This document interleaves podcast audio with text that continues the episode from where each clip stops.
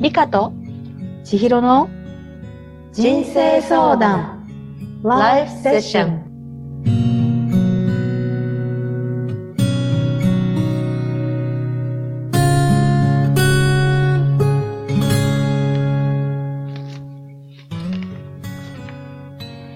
次のメニューは皆様からのご質問やご相談に温浴スパワ法で心を温かく癒すことで明日の道筋やきっかけを作る人生相談ライフセッションです。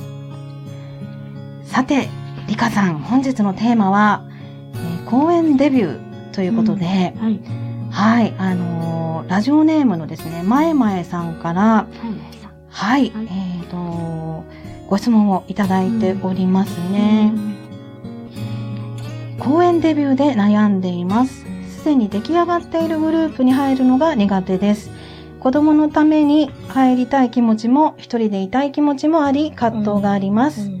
どのように対応したらいいでしょうか、ということで、はい、はいメッセージをいただいております。はい。はいまいまいさん、こんにちは。ありがとうございます。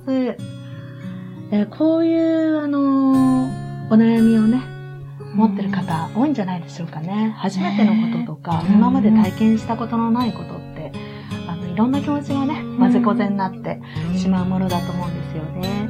で、千尋ママさんは先輩ママさんとして、あの、いろんな経験をお持ちだと思いますし、あの、先生ご自身は公演デビューの頃思い出していただいて、どんな風にお考えになって、どんな風に過ごされたんでしょうね。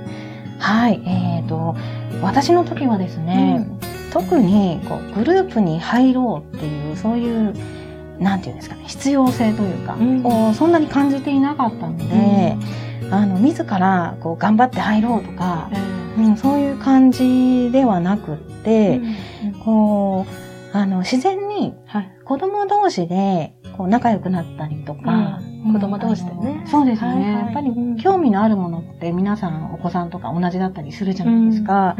で、そういう時に、やっぱりこの仲良くなったお子さんと、こう、お話をしたりだとか、そのママさんとも必然的にご挨拶をしたり、はい。うん、するきっかけがあると思うんですけれども、はい。そんな時に、こう、笑顔で挨拶、笑顔で会話をしたりして、こう自然に仲良くなっていった感じがあったんですよね。なので、そういう意味では、なんていうか、うん、こう自然の流れでご縁がはい。できてくるのかなと思いますし、逆にそういう自然の中でいただいたご縁っていうのは、はい。こう、無理なく続けられるっていうか、うん。そういう感じがあって、うん。なんか私なんかは、こう息子の状態にもよりましたけど、えこう髪の毛ボッサボサで、はい化粧もしないで、え はい。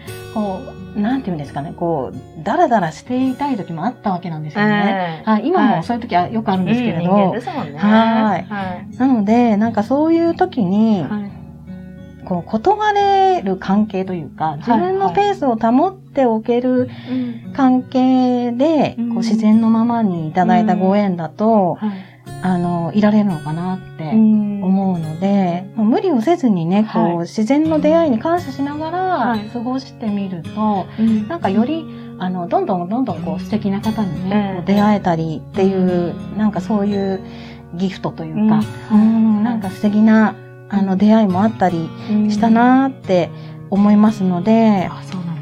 はい。そうすると、あの、うん千尋先生の場合は先輩ママさんとして、はい。あの、ご自身がグループに入るか入らないかっていうよりは、はい。あの、息子さんのうん。何に興味があるのかなとか、息子さんが公園行った時の行動とか、うん様子を、あの、こう、見守ってあげて、そこに沿うように、あの、自然にしていたっていう感じなんですかね。そうですね。うんはい。それすごく大事だと思うんですよね、私もね。はい。そうですよね。うんなんかこう気張らずに少し楽に肩の力を抜いて過ごせるといいのかな、なんてちょっと答えになってるかわからないんですけれども、リカさんどうですかね、はい。心の。私もすごく、はい。あの、の、そのことは大切だと思っていて、はい。あの、私の、あの、アドバイスからすると、例えばさっき瞑想を一緒にね、うんしていただいたように、あの瞑想っていうのは心を整える。どういうことかっていうと、あの、私たちって忙しい時は自分の外の世界に意識が向きやすいですよね。例えば、この場合でも、あの、グループが気になってしまう。ということは、あの、ある意味、その人たちから自分たち親子がどう見られるかが気になっているっていうことにもつながるんですね。それよりは、まずご自身の心を整えた時に、どんなグループだったら入りたいかなって。うんどんなグループ、どんなお子さんだったら子供と仲良くできるのかなって。我が子はどんなことが好きなのかなって。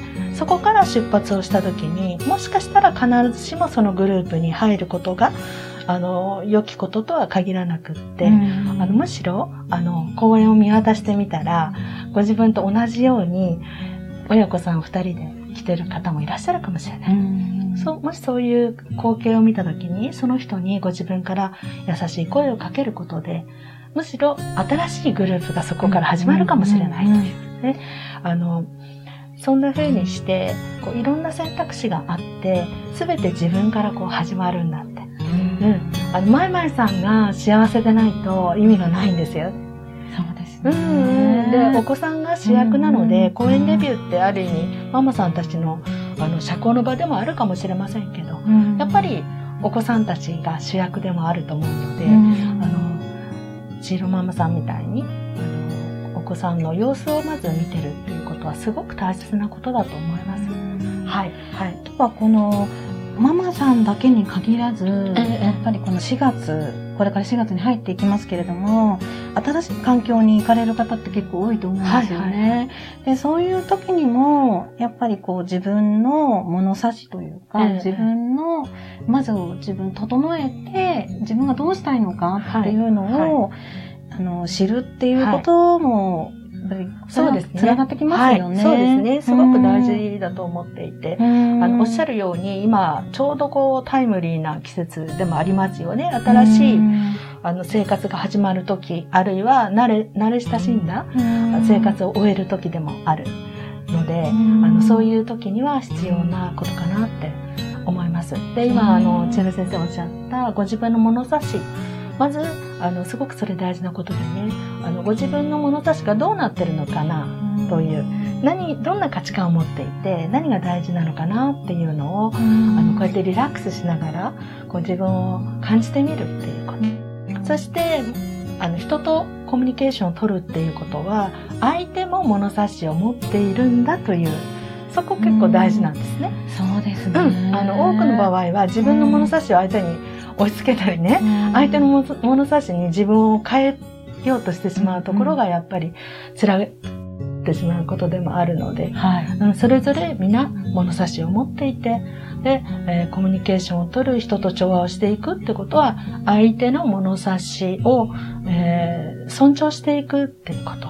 それから自分はどうなのかっていうことを知っているっていうこと。うん、それを合わせた時によりいいものができたら、これはもうハッピーですよね。本当ですね。はい、私たちのこの番組作りもそうだと思うんですよね。ねいろんな方の力を借りて、こうやってえー実現できているっていうことが大事だと思うので、そうですね。はい、何かね、これで、うんあの、まいまいさんのヒントになったり、少しでも心が緩んだら、あの、嬉しいです。そうですね。はまいまいさん、気持ちは楽になりましたでしょうか？こう選択肢がね。試して、そう。うんね、そうですね。そうですね。その後の、あの、感想とか、うんいろいろまた、あの、それでどうなったか、ねね、教えていただけたら嬉しいですね。そうですね。はいぜひまたコメントもお待ちしてますので、きっと優しい方だと思いますよ。そうですね。うん本当にお子さんのことも考えながらっていうところだと思いますので、はい。はい、また選択肢が広がってですね、より楽しく毎日を、えー過ごしていただけたらと思います。はい